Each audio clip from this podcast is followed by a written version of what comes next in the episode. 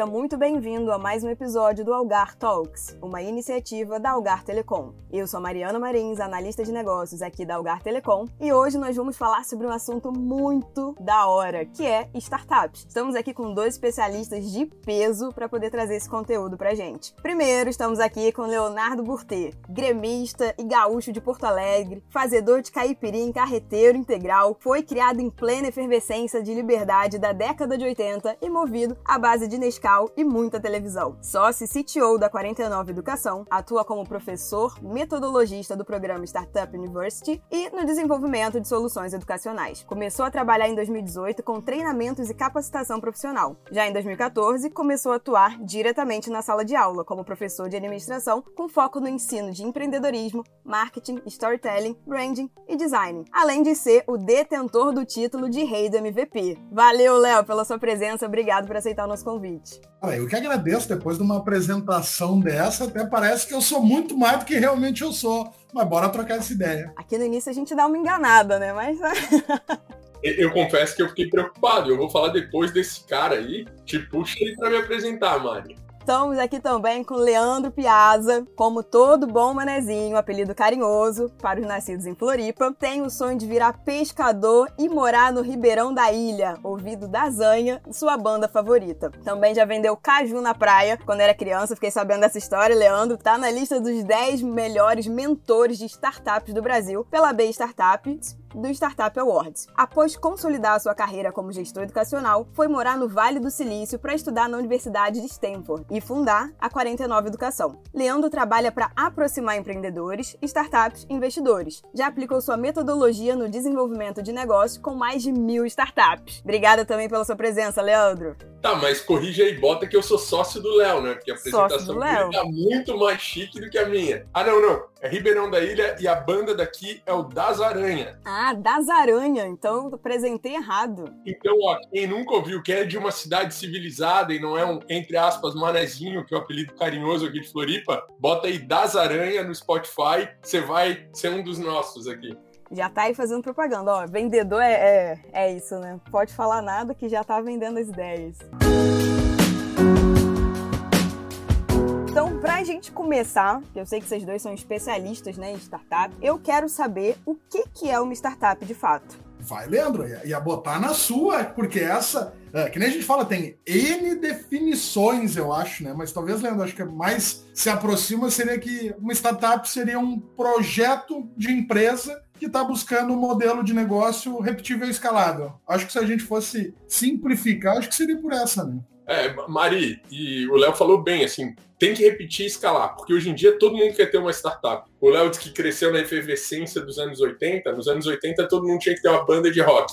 E agora, em 2000 e alguma coisa, parece que todo mundo tem que ter uma startup. Projetos criativos são legais, inovação, força de vontade, criatividade, isso é legal. Mas uma startup, de fato, ela tem um modelo de negócio que repete escala. Imagina então que você vai baixar um aplicativo. Você vai na Apple Store, você vai na Google Play, você vai lá na sua loja de aplicativos. Com um toque ali, você repete toda a operação daquela startup, daquele negócio. Então, o delivery, a entrega do produto é muito rápido. Isso você faz com escalabilidade, você faz um spread aí no mundo inteiro. Repetir e escalar é condição sine qua non para você ser uma startup de fato. Então, essa seria a principal diferença entre uma startup e uma empresa tradicional ou teriam outras também? Tem outras, é, está, é, tem outras diferenças, mas a gente existem empresas tradicionais que são muito inovadoras. Você vai pegar, pô, a Algar é uma empresa inovadora. Tá num ramo é, onde telecom você tem que estar tá sempre inovando. Quanta vanguarda de tecnologia tem aí na Algar? Muito legal. Só que, de fato, a implementação de um projeto novo, de fato, a consolidação do dia a dia da empresa, ela tem um ritmo diferente de startup. Por quê?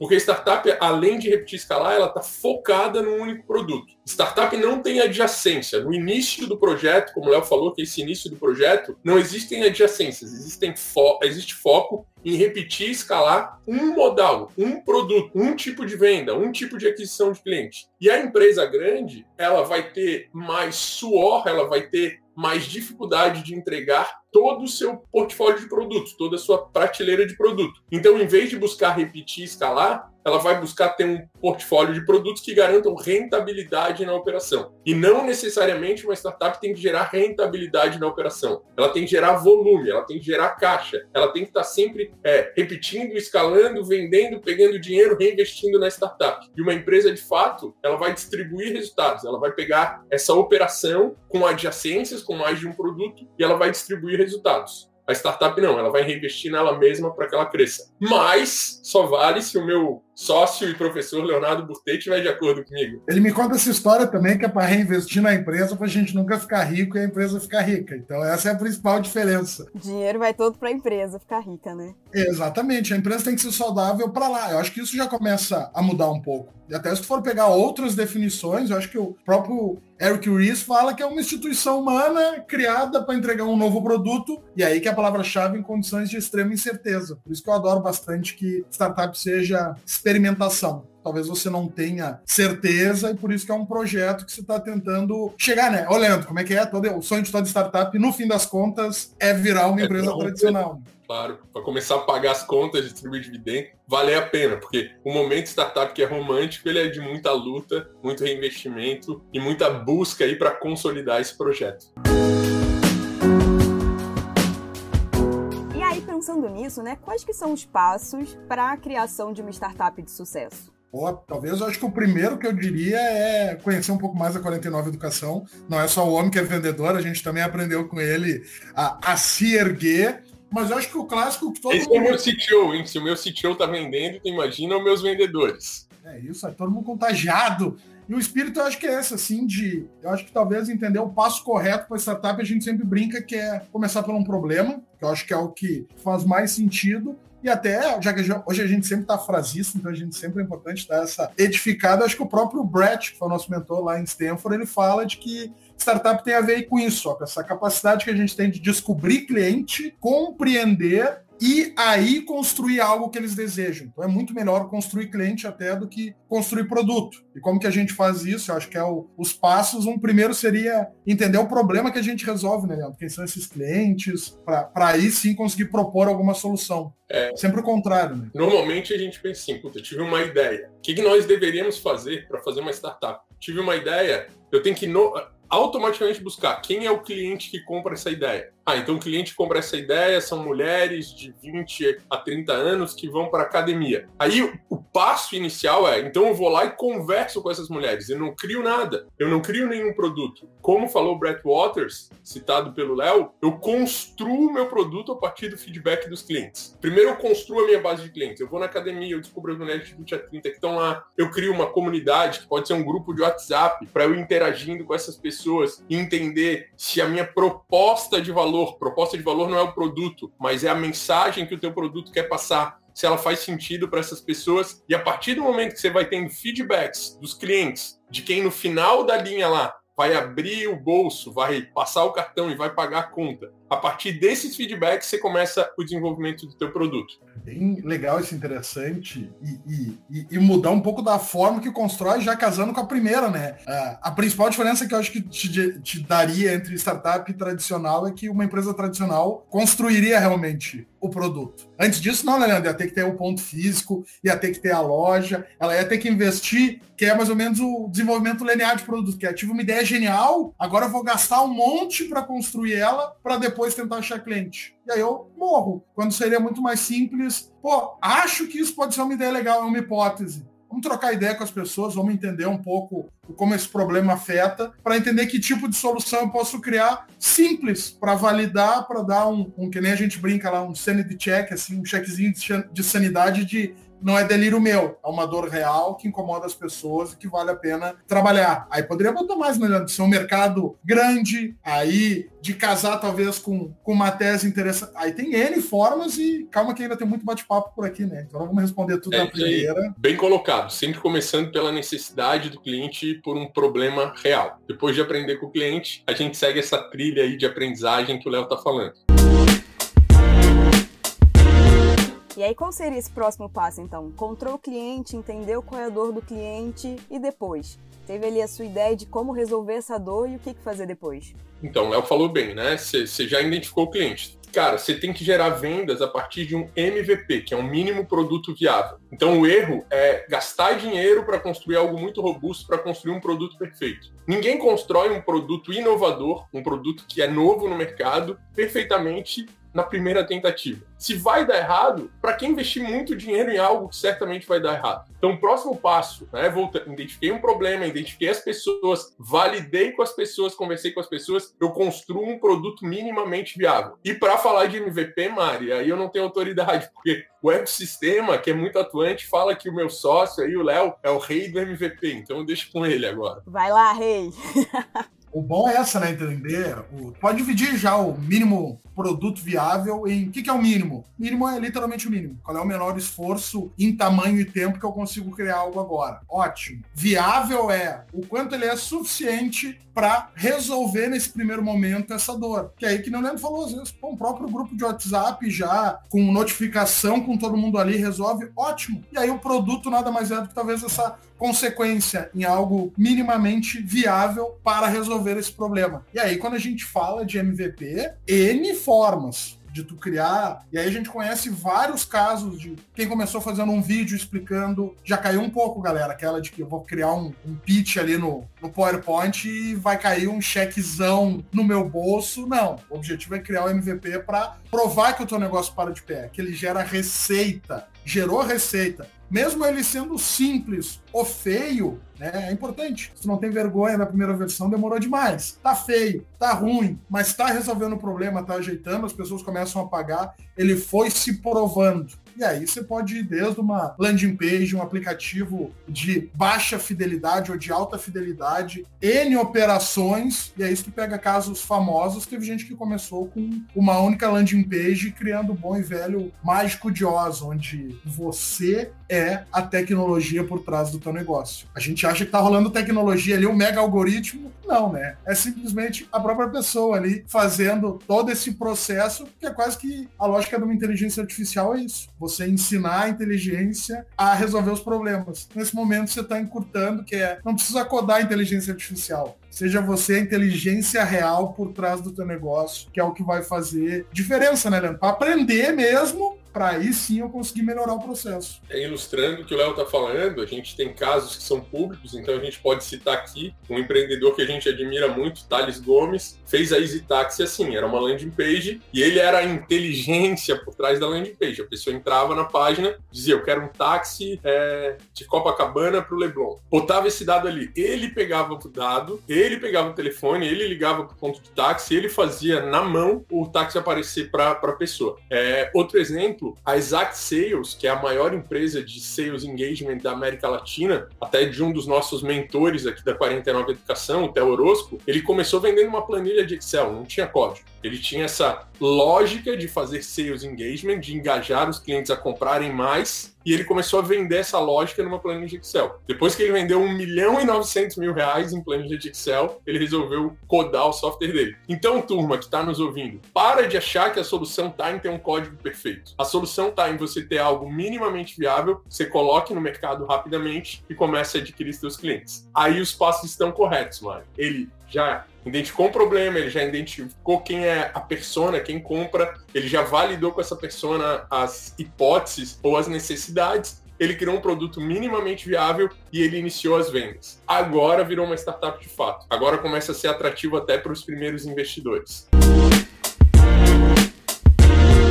Essa questão de botar um MVP no ar e ver se ele vai, é, se você vai conseguir cliente, né, se ele vai poder ser rentabilizado, isso é só em questão monetária ou também pode ser um MVP para atrair apenas usuários? Bem legal essa pergunta e assim, a gente sempre prioriza, a gente sempre privilegia quando a gente tem geração de receita, porque você prova a tese, você tem pessoas pagando para utilizar o teu produto mesmo que ele seja mínimo. Agora a gente tem que entender que existem negócios que têm outras características. Muitos negócios que precisam no início é de capilaridade. Então vamos lá, eu estou criando um aplicativo. Esse aplicativo ele precisa de uma base de clientes muito grande. O que, que é o mais caro de uma operação dessa? É o CAC, é o custo de aquisição de cliente. Durante toda a jornada dessa startup, adquirir cliente vai ser um custo importante. Então, se num primeiro momento eu tenho um app lá, eu consegui espalhar ele, eu fiz um spread e ele, ele cresceu muito, com muita capilaridade. Eu não estou rentabilizando, eu não tenho muitos clientes pagantes, mas eu já tenho um número expressivo de usuários engajados no meu aplicativo, eu já posso dar um gol aí para captar investimento. Então, te digo que vale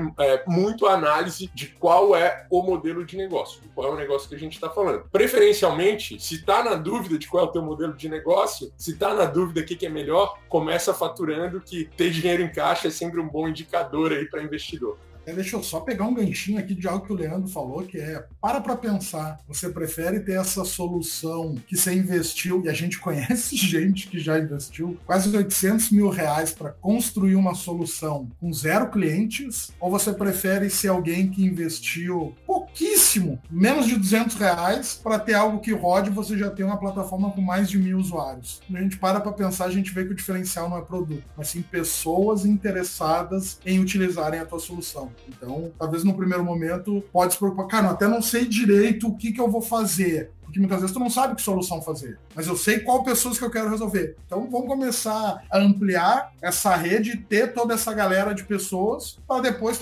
Tem outros casos também, né, Leandro? O próprio, como é que é o nome daquela empresinha pequenininha, RD Station, que ela começou com um blog de marketing digital e recebeu um investimento de quase 2 bilhões, a última, né? Então, por isso, ela entendeu, cara, eu não sei direito o que eu vou fazer, mas eu quero ajudar as pessoas com marketing digital. Então vou começar a construir esse movimento. Eu acho que o próprio design Ecolabs também ele começou fazendo um blog para falar sobre isso e no fim das contas virou negócio. Acho que a Pets, não, não foi a Pets, foi dos cachorros também, foi, foi algo parecido nessa linha, né, Leandro? É isso aí, tem, tem muito, muito, muito negócio que começa por essa experimentação, essa prototipação. Se a gente pegar a ideia original do Twitter, do YouTube, do, do Slack, não foram as primeiras ideias dos empreendedores iguais ao que está rolando hoje. Eles pivotaram. Mas o que, que eles fizeram? Seguiram todos esses passos e aí, nesses passos, Mari, a importância de captar clientes, sejam usuários, pagantes ou não pagantes, mas quando você reúne, quando você é atrativo, quando você tem apelo para um grupo significativo de cliente, mostra que você está no trilho certo.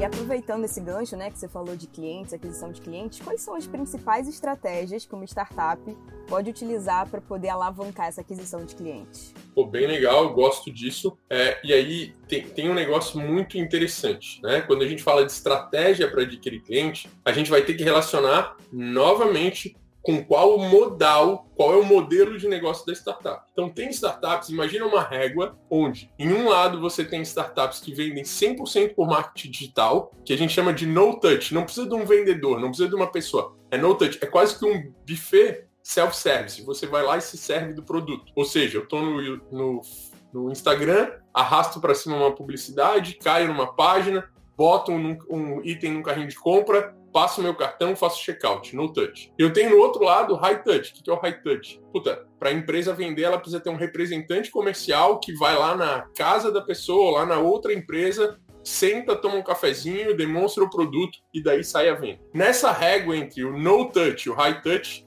e eu estou falando de, do toque das pessoas, de qual envolvimento de pessoas tem que ter nesse processo, eu vou ter uma série de derivativos. Eu vou ter no touch, medium touch, low touch, enfim, várias, vários. Eu preciso entender qual vai ser o modal para eu entender como que eu vou adquirir cliente. Porque não adianta eu ter uma máquina de geração de lead se esses leads não forem qualificados. Se eu tiver muito volume de geração de lead, muito volume de geração de oportunidades, mas as oportunidades não forem reais, elas não forem qualificadas, não tá, não tá rodando a minha máquina de venda bem. Via de regra, uma dica que eu dou básica para todo mundo é: qualquer negócio tem uma fonte geradora de lead. O que é uma fonte geradora de lead? Imagina é um formigueiro. Se você até atrás de formiga, mais fácil que você ir catando uma formiga de cada vez é você ir num formigueiro que você encontra uma concentração delas. Então, quem é o teu público-alvo? E quem concentra o teu público-alvo? Um influencer, um canal é, de YouTube, uma associação de entidades de classe. Ah, eu vendo para dentistas.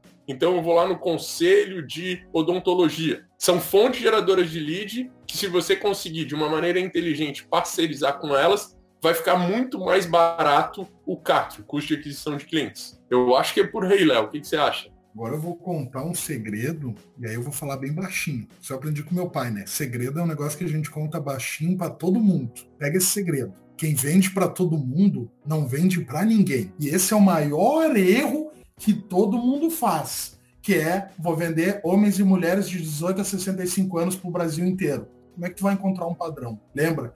Esse pode ser o nosso sonho, que vire algo que todo mundo use. Mas no momento, e que nem o Leandro falou, qual é o melhor jeito para a gente entender como que eu trago esses primeiros clientes? Tendo um perfil de cliente. Porque se eu tenho esse perfil de cliente, eu entendo aonde esse cliente está. Sem contar que eu consigo me comunicar com ele de forma muito mais assertiva. Então, o clássico é não venda para todo mundo. Todo mundo acha até, se perguntar para qualquer um que faz marketing digital, a primeira coisa que ele vai te dizer é tenha a tua persona bem clara, entenda os hábitos dele, qual é a rede, qual é o tipo de oferta. E isso é um aprendizado que tu vai tendo ao longo do processo, porque quando tu entende essa pessoa, a geografia que ela está inserida e todo o escopo de como é que é o teu processo de atração e venda, tendo um cliente. Quando a gente fala tenha um cliente ideal, a pessoa acha que ah, eu vou vender só para uma pessoa. Não. Ter um perfil de cliente você vende para todo mundo. Não, todo mundo compra de você, mas você vende para essas pessoas específicas. Fora isso, não delira. Que aí é um erro que todo mundo delira. Não, vou vender para todo mundo. Aí tu gasta energia.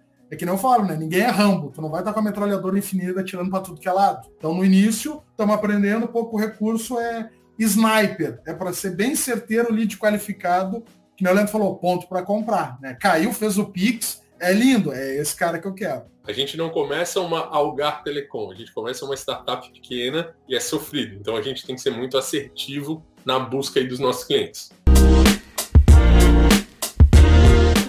E até voltando ali um pouquinho que a gente estava falando de MVP, como é que é possível criar um MVP com pouco dinheiro? Existem ferramentas para auxiliar isso? Como é que pode ser feito? Além, por exemplo, de uma landing page, como você falou, Léo, como é que esse processo pode ser estruturado? Como é que é possível definir qual é a melhor forma de se fazer o seu MVP? Ah, e você podia contar também, né, pra gente como é que foi o MVP da 49, né? Pra galera que tá escutando se inspirar também. Eu não vou contar porque o Leandro vai falar que foi um folder chechelento que eu fiz, aí ele já vai me desmerecer, então não vou nem deixar ele contar Um folder xixelento, pessoal. Um flyer xixelento. Léo fez de madrugada, mas ele conta essa história depois. É, que nem falou assim, tem N formas. Que nem falou, literalmente hoje, uma ferramenta linda que existe chamada Google já vai te ajudar absurdamente. Então, o Google, o Google ajuda muito e tem muita possibilidade, mas que nem você falou, hoje em dia, se eu quiser fazer um site, imagina só fazer um site, talvez. Não vou nem voltar muito, 10 anos atrás quantidade, a capacidade que você tinha, tudo era muito obscuro. Tá aí, lançando Matrix 4, uh, eles têm um potencial enorme para explorar agora. o Matrix, quando foi lançado em 1999, as pessoas não sabiam nem o que era internet direito. Hoje não. Hoje as pessoas já falam a mesma língua, a tecnologia ficou mais acessível. Tanto que eu agradeço a frase do Leandro, que foi tecnologia é commodity. Então já existe algo. E aí, para criar hoje um site, zero reais. Você cria um site por zero reais, você consegue comprar um domínio por zero reais, você consegue hospedar o teu site por zero reais, fazer uma landing page, formulário, tudo simples. Até hoje em dia, o celular, para qualquer um com o celular na mão, para gravar um vídeo e fazer uma chamada, que nem, vamos lá, eu não tenho nem startup. O que, que eu poderia fazer? Gravo um vídeo, vendo a minha proposta de valor e não quero criar landing page. Beleza, você faz um anúncio de formulário. O anúncio já é um funil, que aí você vai pegar pessoas interessadas já chama no WhatsApp. Ótimo. Posso ter um site no Google. Google Sites te permite criar um site de graça. Você faz em uma hora. E aí, tudo que a gente faz, ninguém te tira o conhecimento. Então, para, começa a usar e aprende. Sem contar uh, outras ferramentas, o próprio Wix, WordPress, o MailChimp. Aí, se quiser, eu posso ficar aqui umas 10 horas te dando um milhão de ferramentas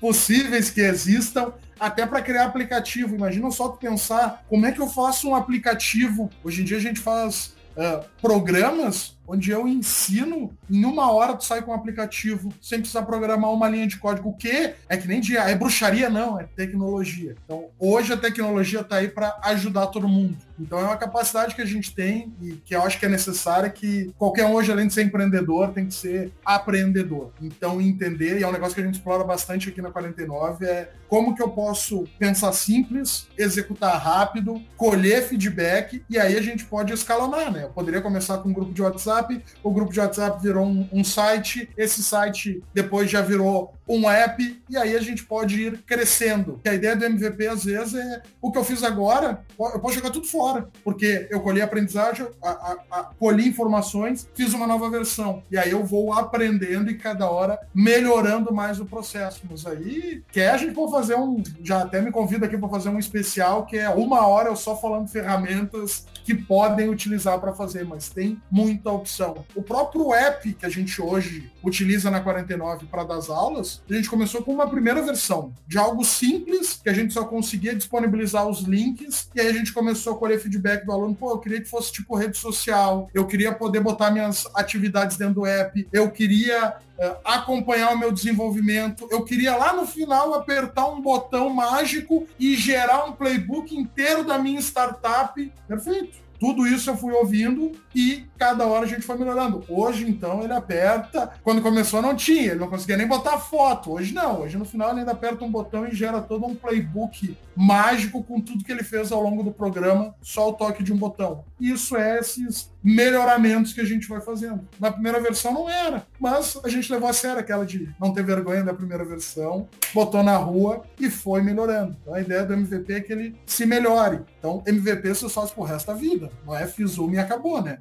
Até hoje, é, quase dois anos depois, quase 3 milhões faturados, a gente segue fazendo MVP, porque é o jeito mais simples fácil para é, investir pouco, colher aprendizado para depois isso servir para o desenvolvimento futuro. E aí vocês estavam falando também, né, sobre investimento, o que, que chama a atenção de investidor numa startup. Eu queria saber quais são os pilares é, que os investidores olham quando eles vão pensar, hum, essa startup talvez aqui seja uma boa para eu poder investir. O que, que a startup tem que ter para isso? Bacana, Maria. A gente tem que entender que as startups elas têm fases, né? Startup é um bicho que se divide em algumas fases. Você tem a fase de ideação, a fase de operação, a de tração e a de scale-up. Existe um investidor para cada fase dessa. Vamos falar de investimento anjo, que é normalmente o primeiro investimento, quando você materializou a tua ideia, colocou no papel e começou a operar essa ideia. É o primeiro cheque que vem para uma startup. Basicamente, ele vai olhar a qualidade do founder, dos founders e do time que eles têm. É, um time bom com um projeto ruim, o time pivota e faz o projeto crescer. Um projeto maravilhoso com um time ruim, ele vai dar errado. E o que, que, é qualidade do founder? É, o founder ele tem que estudar muito é, sobre metodologia empreendedora. Ele tem que ter uma cabeça de fundraising. O que, que, é uma cabeça de fundraising? Ele tem que entender que uma startup de fato vai ter vários sócios: o investidor anjo, depois o investidor semente, depois o fundo de investimento venture capital, o fundo de private equity. São, lembra que eu falei que são divididas em algumas fases? E cada fase tem um investidor qualificado. O investidor que nasce hoje consegue enxergar essa esteira de investimento, ele consegue preservar o equity. O que é o equity? É, é, o percentual societário da empresa dele. Ele consegue ter o domínio societário da empresa. E isso o investidor olha muito. O investidor quer ser parceiro de empreendedores que conheçam de metodologia empreendedora, que conheçam de metodologia empreendedora específica de startups e conheçam de fundraising. Saibam como captar dinheiro sem entregar um percentual muito grande da, do, do seu negócio. Se o investidor reunir essas características, se, se, desculpa, se o empreendedor reunir essas características, conseguiu reunir um time bacana para estar tá junto com ele nessa jornada e é muito ativo. E aí, pessoal, no início da startup, o que conta é transpiração. Se o empreendedor mostra que tem transpiração que vai dar duro para fazer essa startup virar, naturalmente ele vai começar a adquirir os primeiros clientes, provavelmente os primeiros clientes pagantes. Fica muito difícil que não tenha uma fila de investidor anjo batendo na sua porta e queira, pre, a, queira investir no teu projeto. Eu sempre digo, bons founders no início da jornada de startup são raros. Então eu brinco que tem mais anjo do que pecador. Pecador é o bom investidor, é, é o bom empreendedor. E, e, e, não é normal. Normalmente, por que, que não é normal entender de metodologia de startup de fundraising? Porque as pessoas começam uma startup sem entender esse jogo, sem se capacitar para esse jogo. Então recomendo muito que busquem metodologias, que estudem qual é o jogo de uma startup, porque isso qualifica você como empreendedor a buscar um investidor anjo que combine com o teu negócio. E aí o Léo gosta muito de falar da questão das teses de investimento, né, Léo? Que eu acho que complementam muito bem quem está pensando em buscar investidor. Bom, até já que eu estou no momento de segredinhos, vou te dar um segundo segredinho agora, que é Investidor gosta de negócio que tem um problema bem claro e que o teu negócio já fatura. Então antes se falava muito de, ah, eu tenho uma ideia boa, vou apresentar um PowerPoint o cara vai botar 100 mil no meu negócio aqui e desses 100 mil ainda vou pegar uma parte como salário para tocar o meu negócio. Não, foi mudando. Por isso que, que nem o Leandro falou, tem mais pecador do que anjo. Então o que, que eles fazem? Eles fazem um filtro. Essa tese de investimento é um filtro para saber se você se enquadra nesses pré-requisitos para ter essa conversa para falar de investimento. Então, existem N filtros. Tem negócios que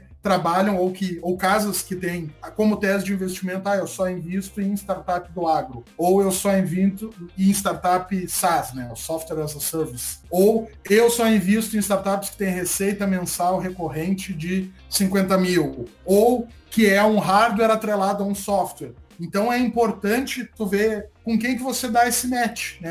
Se tivesse um Tinder entre pecadores e, e anjos, digamos assim, é esse pré-requisito que vai dar esse match. Se eu estou contemplando o mínimo para que a gente converse. Porque o investidor, ele recebe tanta proposta que ele já faz esse primeiro filtro. Imagina só, eu ter que ficar ouvindo ideias, ideias. O próprio Raul Dykes, que ele chegou para nós falou, cara, veio um cara com um desenho e no desenho ele estava pedindo um milhão para criar uma bicicleta para cavalo. Eu digo, não, é sério? Ele, sério, o cara veio aqui pedir um milhão com um desenho. Era uma folha de ofício com um desenho de um cavalo numa bicicleta e ele foi lá, porque era agro, né, cavalo, ele achou que estava dentro. Mas muito disso acontece. Então tem que estar tá alinhado o que eu faço com quem dá dinheiro. Então, porque pessoal o Leandro muito bem frisou, né? Não é porque ele é anjo que ele vai ser um amor contigo. Então tem alguns critérios e em tese, se ele tá botando dinheiro é porque ele vê que lá na frente, ou seja, ele encontrou um time bom, com investidores ou empreendedores bons que valham a pena ele colocar dinheiro, porque ele tá vendo essa oportunidade e lá na frente eles vão fazer mais dinheiro. Que ideia em cada uma dessas fases que o Leandro foi falando é que o investidor entre, valorize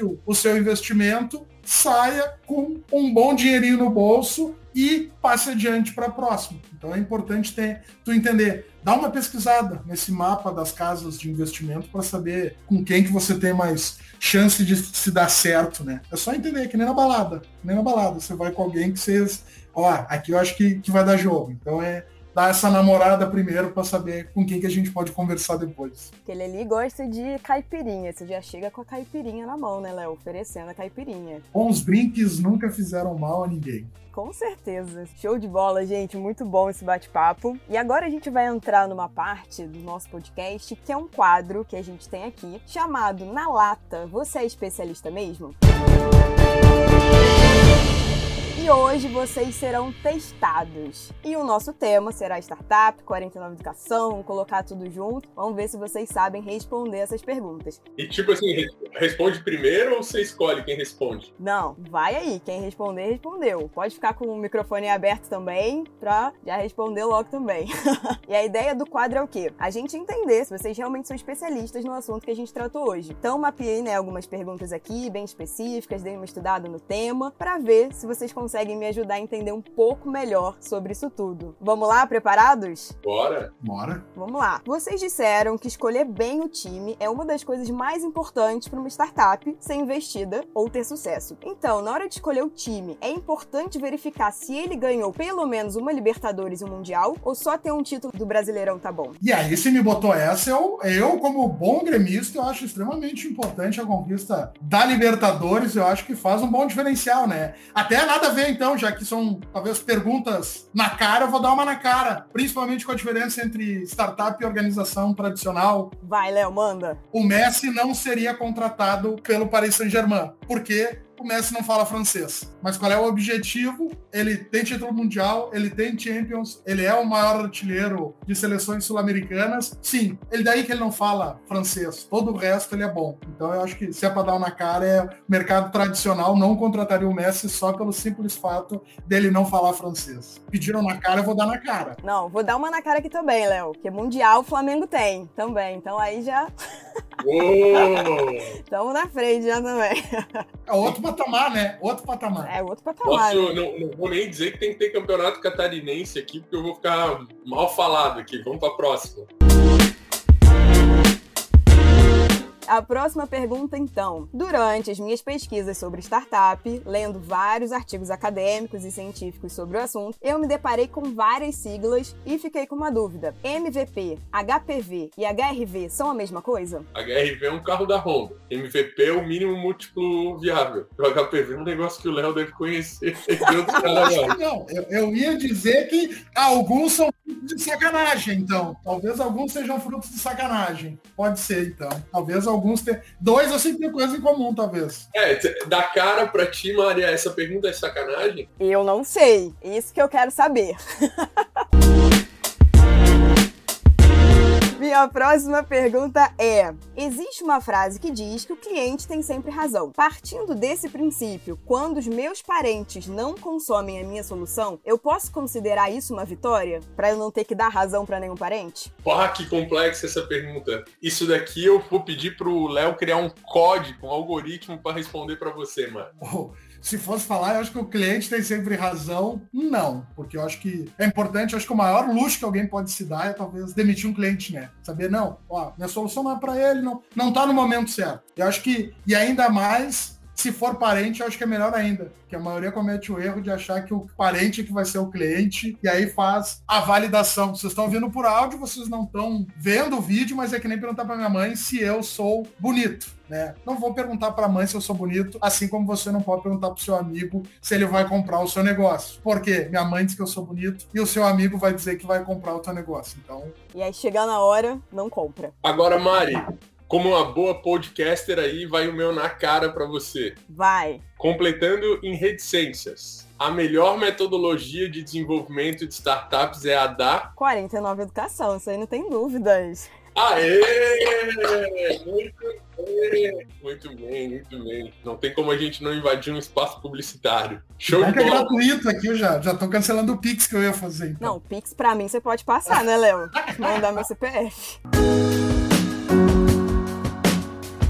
Minha próxima pergunta é: normalmente, a nota que um aluno precisa tirar para ir para recuperação ou prova final é 50, no mínimo, de um total de 100 pontos. O nome da startup de vocês é 49 Educação. Eu queria saber se o número 49 foi um trocadilho sobre vocês terem sido péssimos alunos na escola, daqueles que não conseguem nem tirar 50 para ir para a prova final, sempre ficando ali no 49. É isso aí. Ah, tem um amigo meu diz que diz que no meu nome 49 faltou 20. Esse é o meu na cara, faltou 20. É, eu também, é, se fosse falar de, de aluno, nunca fui talvez o, o melhor aluno, eu acho. Né? Depois de velho que a gente foi entendendo a importância de todo o resto. Mas eu acho que o objetivo não é o que a gente foi para trás, né, Leandro? Mas o que a gente vai fazer para frente. Eu acho que aí já começa a fazer. Né? Não vou nem contar minhas histórias de colégio aqui, que é terrível também. Então vamos fingir que a gente era um bom. Então, uma resposta honrosa: 49% da responsabilidade é minha e do Léo. 51% é do empreendedor que vem para cá se acelerar. Eita, agora não. Essa, essa beleza. Não, essa eu aceito. Essa eu aceito. Mas para quem estiver curioso, porque 49 Educação, vai lá no YouTube, arroba 49 Educação, que você descobre por que, que nós somos uma homenagem aos 49ers, os verdadeiros criadores do Vale do Silício. Show, essa história é muito boa. Corre lá no YouTube para ver mesmo. E minha última pergunta é: se eu jogar Leandro e Leonardo no Spotify, a foto que vai aparecer é de vocês? Entre tapas e beijos é hora de desejo. Eu ia pedir uma palhinha, nem precisou. Que bom que ele já foi, já, que aí não cantar eu não vou. Eu sou o que toca o violão, é ele que, que faz a voz. Eu sou a, a segunda voz, aquela bem baixinha ali, né? Eu, eu me sustento no palco no, no, carisma e na presença, né? A voz eu deixo pro Leandro. É isso aí, turma. Nada afinados na música, mas super afinados na Startup University. Show de bola. Gente, muito obrigado por vocês terem topado participar aqui com a gente, respondendo todas essas perguntas. Agradeço muito de verdade. E eu queria saber, né, se ficou alguma coisa antes da gente terminar que vocês gostariam de deixar aí de dica ou de, não sei, puxão de orelha eu, eu também. tenho uma dica importante aí, que é você editar metade do podcast e cortar as besteiras que eu e o Léo falamos. Eu vou pensar, né? Eu vou pensar. E fora isso, cara, Mari, obrigado, muito legal ver uma empresa é, que inova, uma empresa de telecom, dando oportunidade para a gente falar de startups. Startups estão muito em voga. Vamos lembrar aí que ano a ano se faz recorde de investimento em startups no Brasil. Em 2020, um ano, entre aspas, de crise é, para alguns mercados, 18 bilhões de reais foram investidos em startups. Então, se eu tenho uma certeza é que nunca na história houve um momento tão propício para a gente criar, investir, acelerar uma startup. E aí a gente está à disposição para quem precisar realizar o seu sonho empreendedor aqui com a 49. Eu digo, né? Estamos juntos nesse momento de revolucionar a educação, então, que nem o Leandro falou. Então, eu acho que um, uma dica, um lembrete final é, vou dar três três, quatro talvez. É, procura 49 Educação, Instagram tem muito conteúdo legal. YouTube da 49 Educação, toda quarta-feira tem live com um barbudo extremamente simpático e carismático, então fica o desafio toda quarta-feira ao vivo. Sigam arroba professor Leandro Piazza. Se tiver de bobeira, arroba leonardo.burtê. Já matamos todo mundo. Vão atrás, troquem ideias, nos chamem, a gente adora compartilhar conhecimento e estendemos esse convite também. Tudo que quiserem fazer, tudo que quiserem fazer essa troca, podem chamar que quando o assunto é revolucionar a educação, a gente é ficha um sempre. Pode chamar que quando o assunto é esse, vocês são fáceis, né? Vocês aceitam logo. Facinho, facinho. Muito obrigada a você também que ficou aqui com a gente do início ao fim desse bate-papo sobre startups. Vai lá no nosso Instagram, no nosso Facebook, segue, curte, compartilha tudo da nossa página que é Algar Telecom Empresas, tanto no Insta quanto no Face. Também vai lá no nosso blog, procura os nossos conteúdos sobre startup e fique ainda mais por dentro desse assunto. Muito obrigada e até o próximo episódio.